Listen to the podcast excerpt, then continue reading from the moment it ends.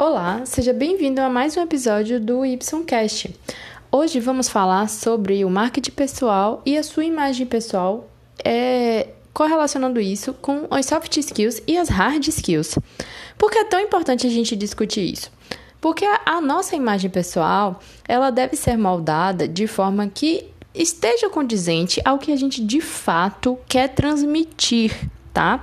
Então por isso se fala em marketing pessoal, porque o marketing pessoal ele é uma junção da imagem, ou seja, o que a gente transmite, com o que a gente quer transmitir, de acordo principalmente com as nossas habilidades, que são as soft skills e as hard skills. Então, assim, hoje eu quero refletir isso junto com vocês, né? Num, num episódio talvez não tão longo, é, mas para que a gente possa mentalizar isso, porque não é todo mundo que pensa sobre a imagem que vai passar, como deve se arrumar para determinados ambientes de trabalho, e aí eu quero focar mais até nessa parte de carreira mesmo. Porque é muito fácil você, por exemplo, fazer uma uma consultoria, procurar como se vestir para ir para uma balada ou para ir para uma festa de família ou até para ir para o trabalho, mas assim, será que essa forma de se vestir para o trabalho ela representa o cargo que você está? Será que ela te representa? Porque muitas vezes é feita uma imagem apenas para contemplar o cargo em que você está mas não para te contemplar, para contemplar o que você quer transmitir ou as, ou as habilidades que você deseja mostrar para as pessoas ao seu redor que você tem. Porque sim, é possível através da imagem você conseguir demonstrar que tipo de habilidades você tem, principalmente quando a gente fala das soft skills, né, que são habilidades comportamentais. Naturalmente, nossas, é, nossa imagem pessoal ela vai transmitir isso, tá?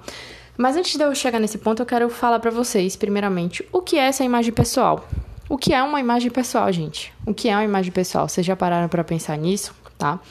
É, tudo ao nosso redor tem uma imagem. E a imagem, e tudo, eu falo de tudo, de objetos, da natureza, das pessoas, certo? Tudo tem uma imagem. E a imagem ela é formada pela linguagem visual. O que é a linguagem visual? É a linguagem que a gente vê, porque nós temos também a linguagem verbal, tá? É, a linguagem visual, gente, ela é formada pelas formas, cores, texturas, linhas e é, noções de profundidade, tá? Então, assim, o que eu vejo de cor, de formato, se é redondo, se é quadrado, se é reto, se é inclinado, se é amarelo, azul, laranja, se, se é 3D, se é 2D, isso vai influenciar na minha percepção visual. Então, a percepção visual é a percepção que o meu olhar vai ter naquela linguagem, certo? Então, é o seguinte, se a minha imagem ela é formada, e aí falando de imagem pessoal, né? Já que uma imagem ela é formada de linguagem visual, o que é que uma imagem pessoal, ou seja, o que é a imagem da pessoa na realidade? Como é que a gente vai ter cores e formas na imagem? Você talvez esteja se perguntando neste momento. E eu vou te dizer, o seu cabelo, a forma como é seu olho, como é sua boca, seu nariz, seu rosto, seu corpo, já te dá, já te confere naturalmente uma imagem. Quando eu quero construir uma imagem, eu posso mexer nesses pontos que você já tem para te melhorar, tá? De acordo com o que você deseja transmitir. Isso pensando no âmbito de carreira, onde você busca essa melhoria para se posicionar melhor, para que as pessoas te vejam com mais autoridade. Então, este é um ponto muito importante ser refletido. Se você não tem necessidade dessa melhoria, não tem por que buscar isso. Talvez é, você possa buscar entender qual a imagem que você passa apenas a nível de autoconhecimento, porque isso é interessante também, de repente, a gente ter esse conhecimento, tá? Então, como é que eu posso, vou usar essa palavra mais bem entre aspas, manipular essa imagem? Essa manipulação, na realidade, nada mais é do que é, eu mexer na maquiagem que você vai usar, no cabelo que você, no corte de cabelo que você vai fazer, talvez na cor do seu cabelo poderia te dar uma indicação legal, nas roupas que você vai vestir, tá? Isso sem. Não tô falando de intervenção, de procedimento estético, nada disso. Porque, inclusive, e aí eu vou abrir um parêntese bem grande aqui.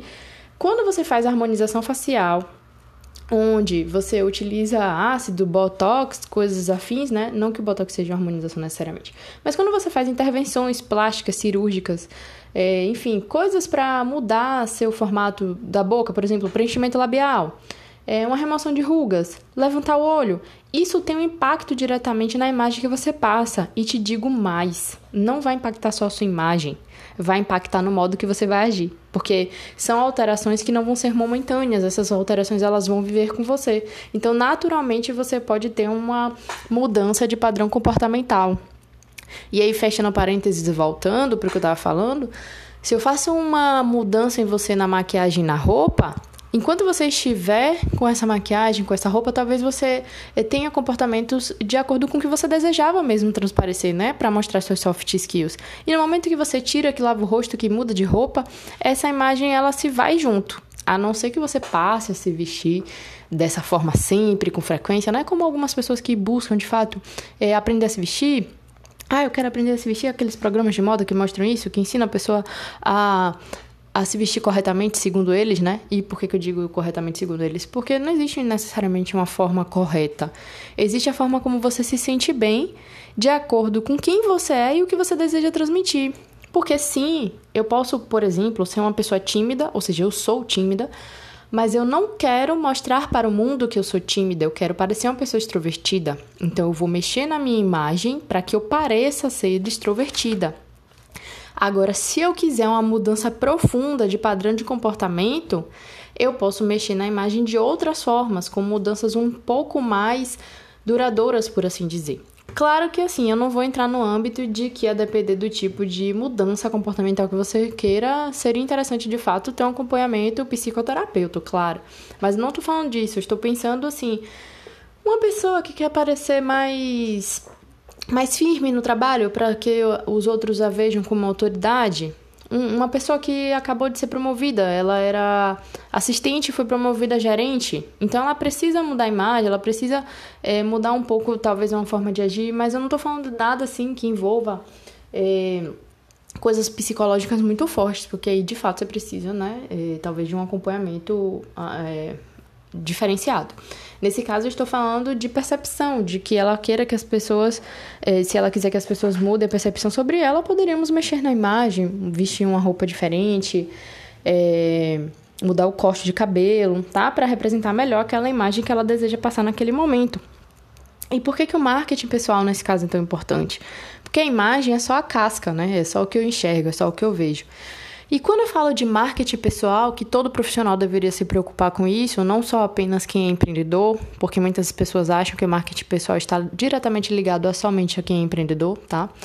É, então, se qualquer funcionário, qualquer trabalhador, funcionário, líder, gerente, diretor, o que é que seja, seria interessante se, se pensar em marketing pessoal, porque o marketing pessoal, para além da imagem que eu transmito, é também quem eu sou, quem eu quero me projetar, que tipo de profissional eu vou ser é, que tipo de abordagem eu vou usar no meu trabalho, como eu vou me portar, é, quais são as minhas perspectivas, qual é a minha missão, minha visão enquanto profissional, qual é o meu propósito de vida. Então, isso é algo muito importante de se refletir. Você começa a pensar principalmente em fazer as coisas e transmitir a sua imagem muito alinhada ao seu propósito. Então, por isso que eu falei a vocês do início que para além de um marketing pessoal, a gente pensa na imagem, mas a imagem, eu acho, né, a minha humilde opinião, eu acredito que essa imagem, ela nada mais é do que deveria ser a expressão de quem a gente é, tá? Então não acho interessante, e aí eu falo muito particular, eu não acho interessante você expressar uma imagem de uma pessoa que você não é. Ah, Janile, mas você falou que se, se eu sou uma pessoa tímida e quero transparecer que sou extrovertida, eu posso mudar e eu não vou estar sendo quem eu sou. Beleza, mas existe um desejo real em você em fazer isso. Então, Talvez você, inclusive, já esteja se tornando uma pessoa mais extrovertida e está buscando mostrar isso através da sua imagem. Por isso que é muito importante uma análise profunda sobre é, como fazer esse marketing pessoal para transmitir uma imagem adequada. Então, é, por, por isso que a gente não pensa só na imagem, a gente pensa no marketing pessoal como um todo, porque a gente vai pensar é, na pessoa, em nós, como seres humanos complexos, complexos, completos e complexos, e que precisamos É, e quando, a gente, quando se fala em complexidade, tá, gente? Abrindo outro parênteses aqui, a gente fala de sistema, né? Ou seja, somos compostos por vários sistemas de várias partes que juntas formam um todo. Então, complexidade tem a ver com isso também.